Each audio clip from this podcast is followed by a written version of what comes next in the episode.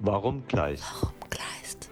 Warum Kleist? Warum? Warum Kleist? Kleist? Warum Kleist? Warum Kleist? Kleist? Warum Kleist? Warum Kleist? Warum Kleist? Warum Kleist?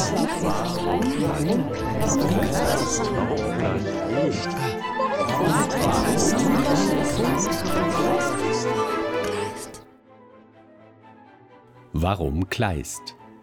Der Podcast des Literaturhauses Heilbronn. Wir versuchen herauszufinden, wer Kleist war.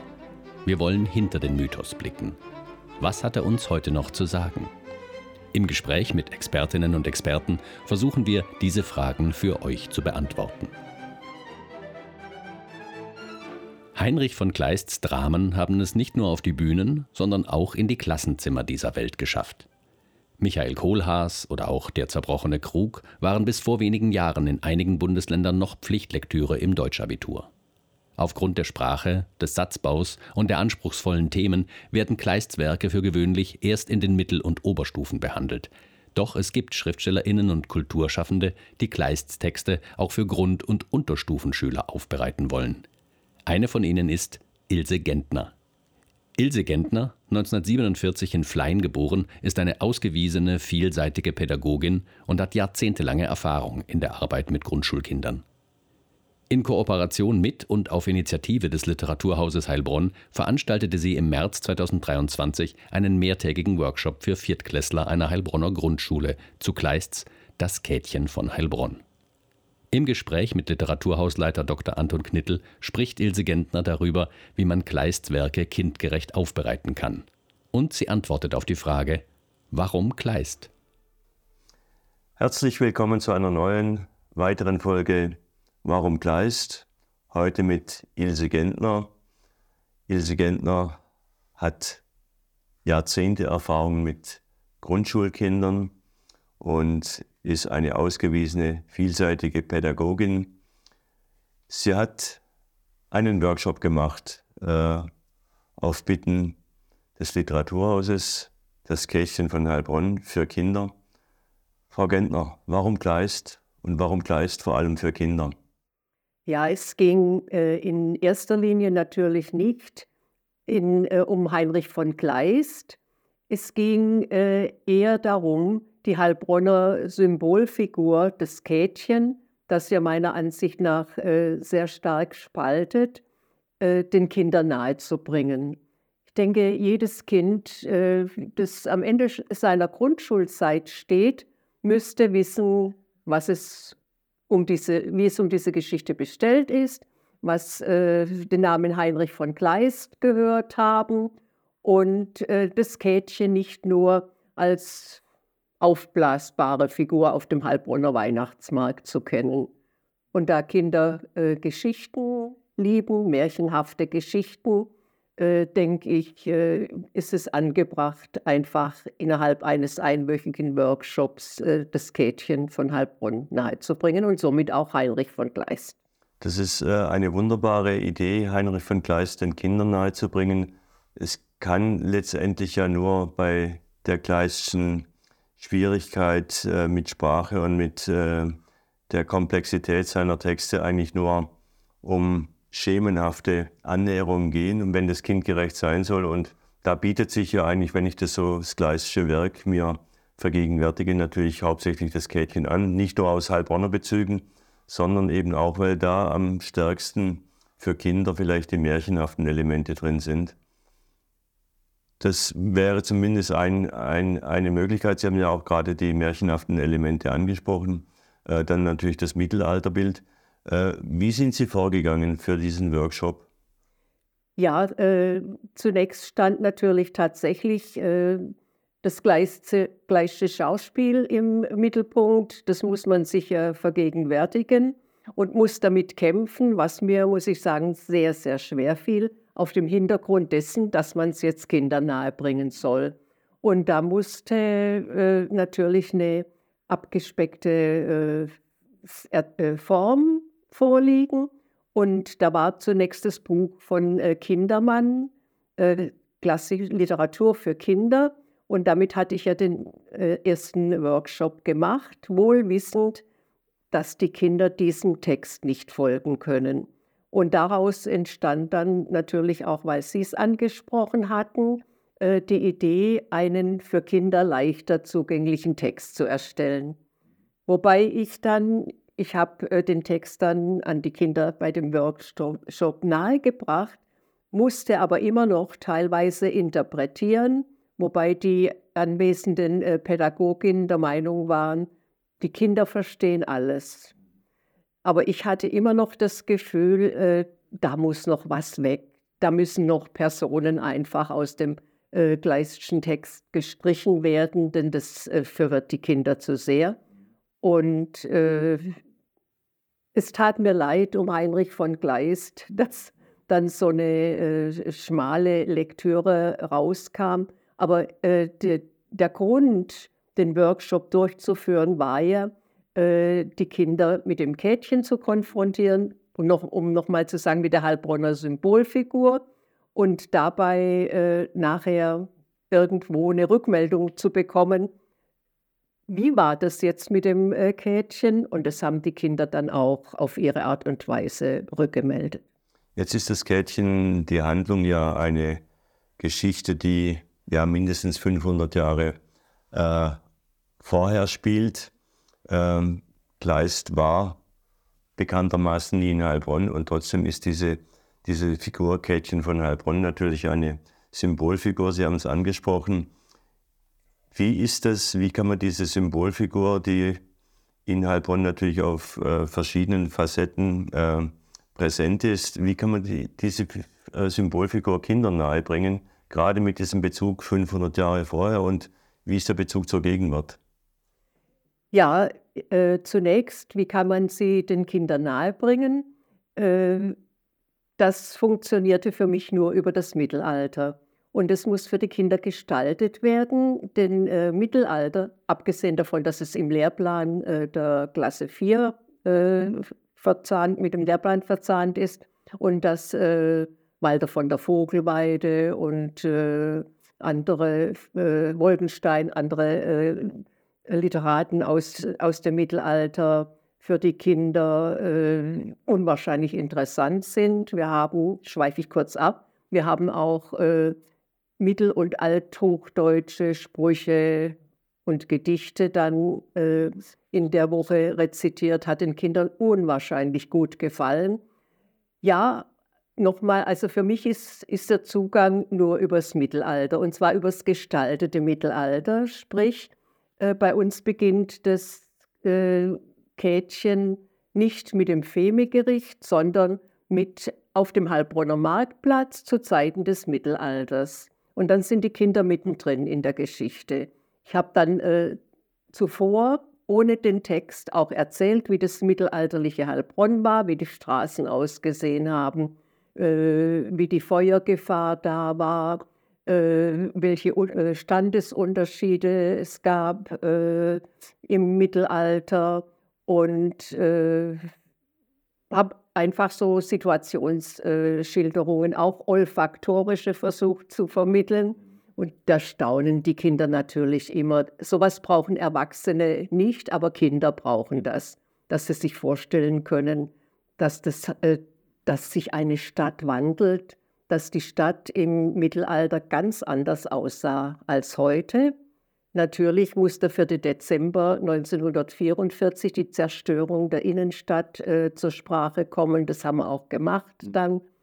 Und äh, ja, äh, wichtig war dann auch der Rundgang in der, äh, um den Marktplatz, äh, Besuch äh, des Stadtmuseums mit dem mittelalterlichen Stadtmodell, das ja erstaunlicherweise auch viele Pädagogen nicht kennen und da ist mir es immer wichtig, ein bisschen zu multiplizieren, auch unabhängig vom Workshop. Und die Kinder dann äh, zu Stadtführern zu machen, auch für ihre Eltern. Denn diese Eltern, äh, man muss sich vorstellen, dass die meisten Kinder äh, der Brennpunktschulen äh, Migrationshintergrund haben und äh, die kommen sehr selten oder gar nicht ins Museum.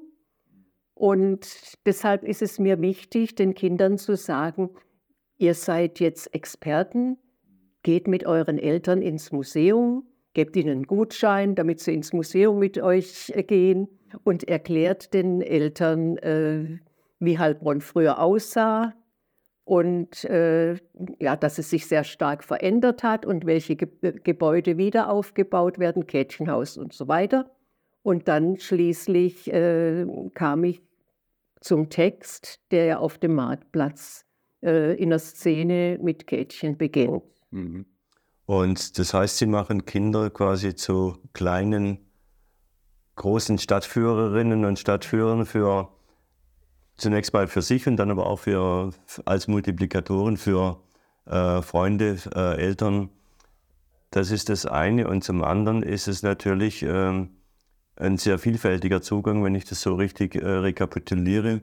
Ähm, Sie arbeiten ja nicht nur mit dem Text, sondern Sie äh, lassen die Kinder auch äh, nicht nur Stadtführerinnen und Stadtführer werden, sondern Sie lassen sie auch selber äh, schreiben, Sie lassen sie selber auch basteln und äh, vielleicht können Sie da noch ein paar Dinge dazu erzählen. Ja, als äh, wichtig ist mir bei allen äh, Projekten und war mir auch schon früher, dass die Kinder verschiedene Zugangsmöglichkeiten haben und mit Thematik mit allen Sinnen erleben. Und da gehört dazu, dass sie selber schreiben, in dem Fall äh, diese sogenannten Elfchen-Gedichte mit elf Wörtern, die äh, sich auf, das, auf die Thematik beziehen sollten. Äh, dann äh, hatten sie ein Dokumentationsheft, da mussten sie selber dann äh, eintragen, was Tag für Tag äh, geschieht, war meine Idee. Konnte man aus Zeitgründen nicht so realisieren, äh, wir haben den Text vorgegeben, den mussten sie dann ausschneiden und aufkleben. Die Kinder haben zum Mittelalter gemalt und ich habe mit den Kindern versucht, kleine Spielszenen einzuüben. War sehr, sehr schwierig und konnte aus Zeitgründen auch nicht so realisiert werden, wie ich mir es vorgestellt habe. Die Kinder sind nicht gewohnt, auch Theater zu spielen. Aber was sie können, und das wurde gerne angenommen, äh, sie konnten lebendige Bilder, lebende Bilder stellen.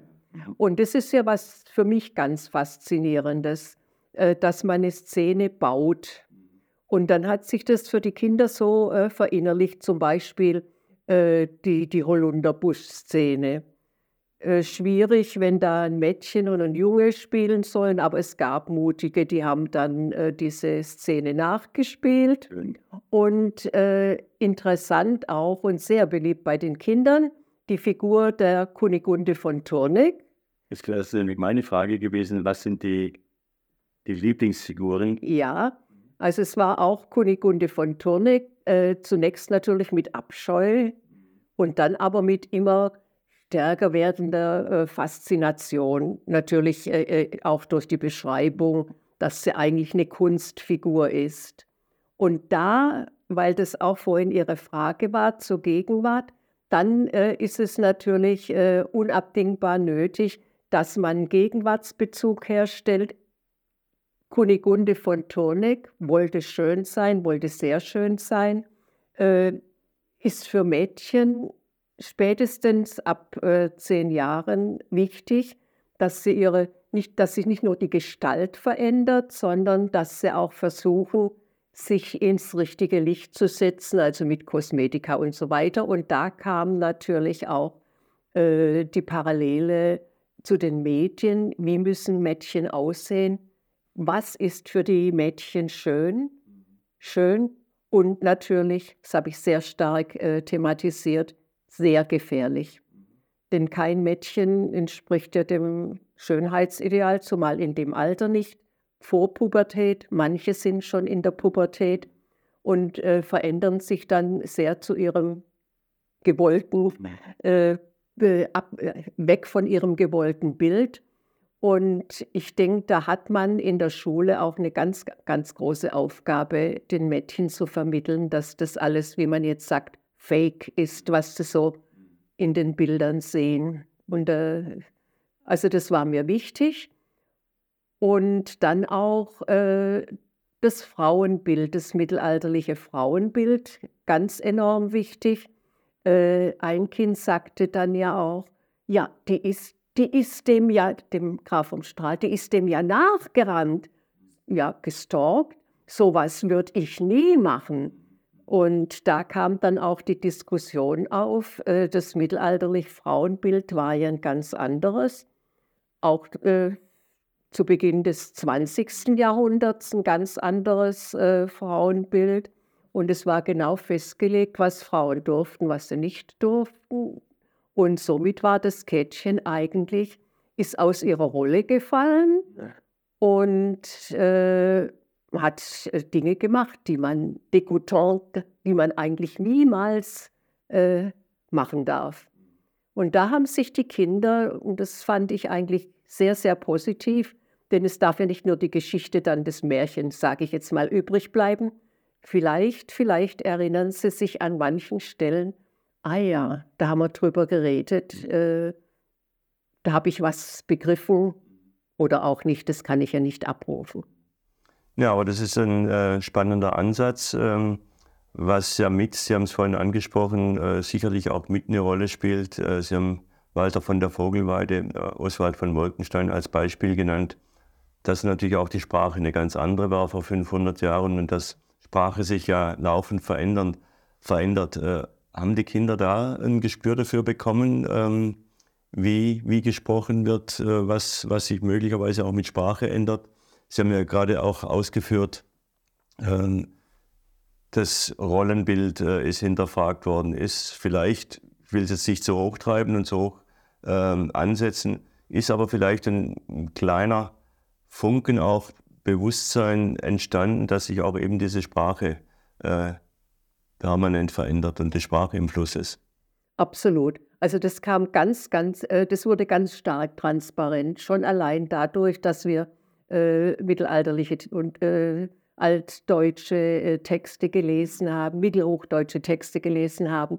Und ich hatte noch aus äh, meiner Schulzeit das äh, Vaterunser in Erinnerung und habe dann, hab dann da kurz das angesprochen und die Kinder haben gesagt, da verstehen wir ja überhaupt nichts. Und sie wollten das dann auch gerne in ihrem Lesebuch lesen. Also das hatten sie gemacht und da über diese Schiene kam man natürlich auch drauf, äh, dass äh, Heinrich von Kleist äh, in, in seinem Schauspiel eine ganz andere Sprache verwendet hat, von der wir abgewichen sind, weil es sehr schwer verständlich ist. Aber ich habe einige Szenen dann, als der Kaiser gesprochen hat und auch in der, aus der Holunderbusch-Szene habe ich dann den Kindern vorgelesen. Und da habe ich auch bemerkt, also sie merken zwar, dass sich Sprache permanent verändert, aber sie, es gefällt ihnen nicht, natürlich. Mir, also ich habe auch meine Schwierigkeiten damit. Es, ein Gefühl, es ist mir unheimlich, diese teilweise schwülstige Sprache zu lesen. Wobei äh, andere Stimmen natürlich auch sagen, äh, man muss äh, gleisgerecht werden, man darf seine äh, Sprache nicht ganz auch aus so einem Kinderbuch verbannen. Also da sehr, an einigen Stellen haben wir ja versucht, ein bisschen uns dieser Sprache zu nähern, aber meinerseits äh, nicht gerne, muss ich sagen. Ja. Und äh, sich dem Text der Sprache zu nähern, ist das eine. Dann ist natürlich Kleist als Figur auch eine verrätselte Figur. Ja. Äh, wie ist es das? Äh, Gibt es da Möglichkeiten, den Kindern zumindest äh, schemenhaft ganz äh, vereinzelte ähm, Züge seines, seines Wesens und seines Lebens nahezubringen? Ja, ja. Also ich habe es versucht, weil das muss einfach sein, ich, den Workshop zu gestalten, ohne jetzt sich ein bisschen mit Gleis zu befassen. Das hielt ich für unredlich. Äh, erstmal äh, haben wir äh, so eine, äh, eine Tafel gehabt, da, da hatte ich äh, äh, das, dieses Plakat von Heinrich von Kleist, die Marionette, das Kätchen mhm. aufgehängt, dann auch eine kurze Lebensgeschichte, sein Grab am Wannsee, solche Dinge interessieren Kinder natürlich immer enorm. Und dann hatten sie gesehen, ach, der ist ja gar nicht alt geworden äh, der ist äh, so alt wie Eltern zum Beispiel in, in, äh, in, dieser Klasse jetzt zum Beispiel. Ja, und warum war er krank? Und, und da habe ich dann erzählt, dass er eigentlich ein unglücklicher Mensch war, sich unverstanden fühlte auch und von einem äh, der größten Dichter seiner Zeit, äh, Goethe, wirklich niedergemacht wurde und äh, dass er leider nicht erlebt hat, dass das Käthchen von Heilbronn, äh, sein Ritterschauspiel, dass das dann äh, nach der Uraufführung eins der meistgespieltesten äh, Schauspiele überhaupt ist. Und äh, ich habe dann natürlich auch erzählt, dass er sich mit seiner Freundin umgebracht hat. Und sowas ist ja für Kinder immer äh, sehr äh, spektakulär. Und das sind die Dinge, auch die brutalen Dinge. Man meint immer, man kann äh, Kinder fernhalten von solchen Dingen. Äh, nein, Kinder verarbeiten das ganz anders. Das ist ja auch durch Psychologen nachgewiesen, ganz anders als Erwachsene. Und die wollen das, also äh, morbide Dinge und, und grausame Dinge, da halten sie sich teilweise zwar die Ohren zu in, bei Märchen. Ich denke jetzt an Andersen-Märchen, die sind ja so brutal, äh, dass Kinder sagen, nee, da möchte ich nicht mehr hören, aber andere, das möchte ich jetzt unbedingt weiterhören. Und so ist es auch äh, in der Biografie Heinrich von Gleis. Also das habe ich den Kindern versucht nahezubringen. Da kamen dann auch so Einzelfragen später im Gespräch. Und ich habe natürlich auch gesagt, Heilbronn hat ein Kleist-Archiv, weil äh, Heilbronn ja auch mit dem Kätzchen von Heilbronn äh, wirbt. Von diesem Workshop, einwöchiger Workshop, bleibt ja auch was übrig. Sie machen ein Dokumentationsheft und die Kinder haben was, auch was sie mit nach Hause nehmen können. Sie können auch ihre, ihre Dinge, die sie in dieser Woche gelernt, erarbeitet haben, auch noch anderen präsentieren. Das ist eigentlich was, äh, was dann die Kinder tatsächlich an, diese, an diesen einwöchigen Workshop erinnert. Ja, ich hoffe, dass sie sich daran erinnern, zumindest durch dieses Dokumentationsheft. Ich habe aus meiner eigenen Schulzeit durch äh, so äh, Studienfahrten und so weiter in, der, äh, in den Abschlussklassen habe ich auch noch Dokumentationshefte, die, die ich immer mal wieder anschaue. Und das geschieht bei den Kindern sicher auch. Ich habe, was man natürlich auch als zweifelhafte Sache ansehen kann, ich habe mit den Kindern Kostüme gebastelt. Ich habe äh, zunächst, um sie ins äh, Mittelalter einzuführen, äh, dachte ich, muss man so mittelalterliche Attribute irgendwie herstellen. Also ich habe über Burgen, über Ritter natürlich gesprochen und die Mädchen waren dann Burgfräulein, haben äh, auch äh, Namen von Burgfräulein bekommen und die, die Jungen von äh, Knappen oder von Rittern. Und das ist für Kinder, also abweichend von der Erwachsenenwelt, was äh, sehr, sehr Wichtiges äh, Identifikationsmoment und sie haben tatsächlich äh, beim Stadtrundgang auch und in den Folgetagen ihre Burgfräuleinkränze getragen und die Ritter, äh, die knappen äh, Baretts und dann äh, die Kostüme haben sie auch mit, mit Hingabe dann angezogen und die durften sie ja mit nach Hause nehmen. Aber viel wichtiger war dann, nach dieser Woche musste sich das ja alles etwas setzen. Äh, die Klassenlehrerin, also die aktuelle beim jetzigen Workshop da im März, die hat äh, sehr viel nachgearbeitet und hat den Kindern auch immer wieder äh, Sprechanlässe geboten, wie sie mir sagte. Und ähm, Krönung war natürlich, dass sie zur aktuellen Kätchenwahl eingeladen wurden, wer wollte, mit Eltern. Und dadurch wurde das nochmal gefestigt.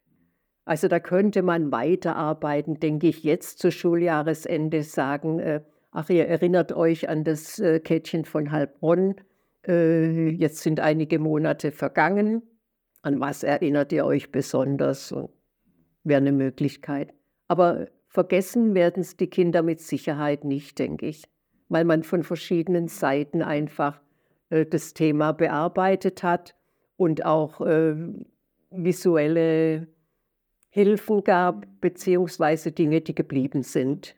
Und wie gesagt, das Kätchen ja in Heilbronn auch an verschiedenen Ecken immer wieder präsent ist ähm, und da natürlich auch äh, zumindest ein Erinnerungsblitz vielleicht aufscheint zu diesem Workshop äh, und zu, zu den ganzen Themen, die Sie angesprochen haben.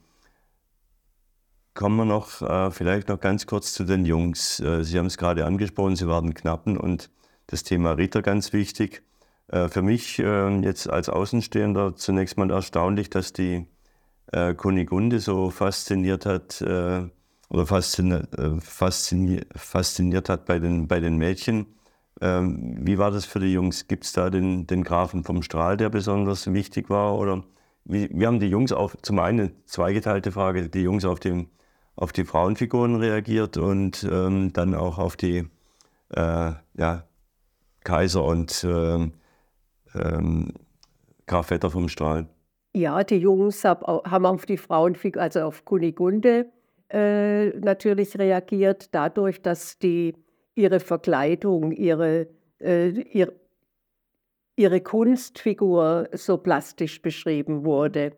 Und äh, das war natürlich für sie was, was ganz Starkes. Wie, wie kann man nur und schwedisches Eisen und, und künstliche Zähne und eine Perücke aus Frankreich. Igitt, also fürchterlich.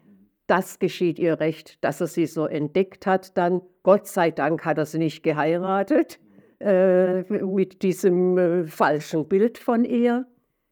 Kätchen, ja, das war für die Jungs eher so eine Figur aus dem Märchen, sehr stark äh, die Ritter. Also Ritter, das war für, natürlich für die Jungs ganz zentral. Äh, ich hatte auch beschrieben, welche Aufgabe Ritter hatten, also Lehnsleute des Kaisers und sie hatten Land bekommen. Und äh, wir haben über Ritterrüstungen gesprochen. Im Vorfeld hat die Klassenlehrerin äh, schon über Ritter gesprochen und wir hatten sehr viele Bücher. Also Literatur über diese Zeit war in Massen vorhanden. Ich hatte auch noch eine Bücherkiste äh, aus der Fleiner Bücherei bekommen zur Ritterzeit. Und äh, da haben die Kinder auch in Pausen sich immer wieder Bücher geholt. Und äh, ich habe sie animiert, sich die Bücher in der Heilbronner in der Stadtbücherei zu holen, äh, beziehungsweise sich doch mal ein Ritterbuch zu wünschen. Die sind ja reich bebildert. Also die Figur der Ritter, äh, das war für die Jungs was sehr Interessantes und Ritter wollten sie gerne sein. Ich hatte eine, eine Ritterburg mitgebracht, ein Modell ah, ja. aus diesen Schreiberbögen. Äh, und da hatten sich die Kinder sehr lange dran aufgehalten. Also das ist übrigens, äh, wenn man sagt, die Kinder interessieren sich äh, dafür heute nicht mehr, das stimmt nicht. Ich hatte äh, so diese Ritterburg, dieselbe Ritterburg äh, zu Hause, als wir Besuch von einem Kind, einem Jungen aus der ersten Klasse bekamen, hatte ich diese Ritterburg einfach mal so hingestellt. Und das Kind ja, sehr, sehr aktives Kind, das wenig stillsitzen konnte. Das hat sich auf diese Ritterburg gestürzt und hat sich damit befasst über einen ganz langen Zeitraum. Und da denke ich, ja, Geschichte, je nachdem, wie man sie den Kindern bietet, ist immer was Interessantes. Und wenn Geschichte, ist es selbstverständlich, dann mit Literatur äh, verbunden wird, kann man die Kinder auch zum Lesen bekommen. Und das ist mir ja was ganz, ganz Wichtiges. Wir kennen ja diese neuesten äh, Studien. Kinder lesen nicht mehr. Äh, Kinder wollen nicht lesen und sie können auch nicht lesen. Kann ich so nicht generell unterschreiben. Man muss die Kinder reizen. Und äh, Jungs lesen ja normalerweise nicht so viel wie Mädchen. Und äh, für mich ist immer wichtig, ähm, zu sehen, dass das nicht unbedingt so sein muss. Man muss Zugangswege schaffen, dann lesen auch Jungs. Die können vielfältiger äh, Natur sein über Comics, was ich früher beim eigenen Sohn natürlich zunächst abgelehnt habe, aber es war falsch. Äh,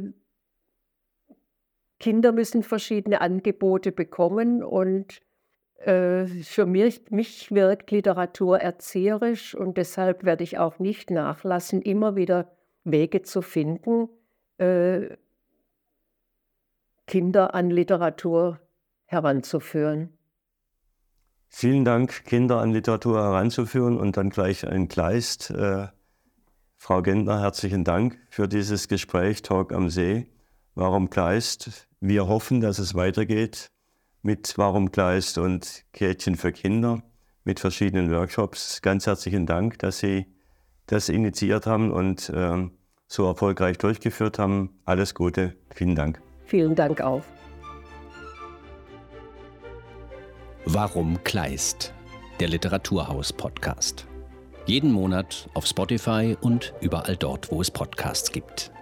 Wenn ihr keine Folge verpassen wollt, dann abonniert uns jetzt.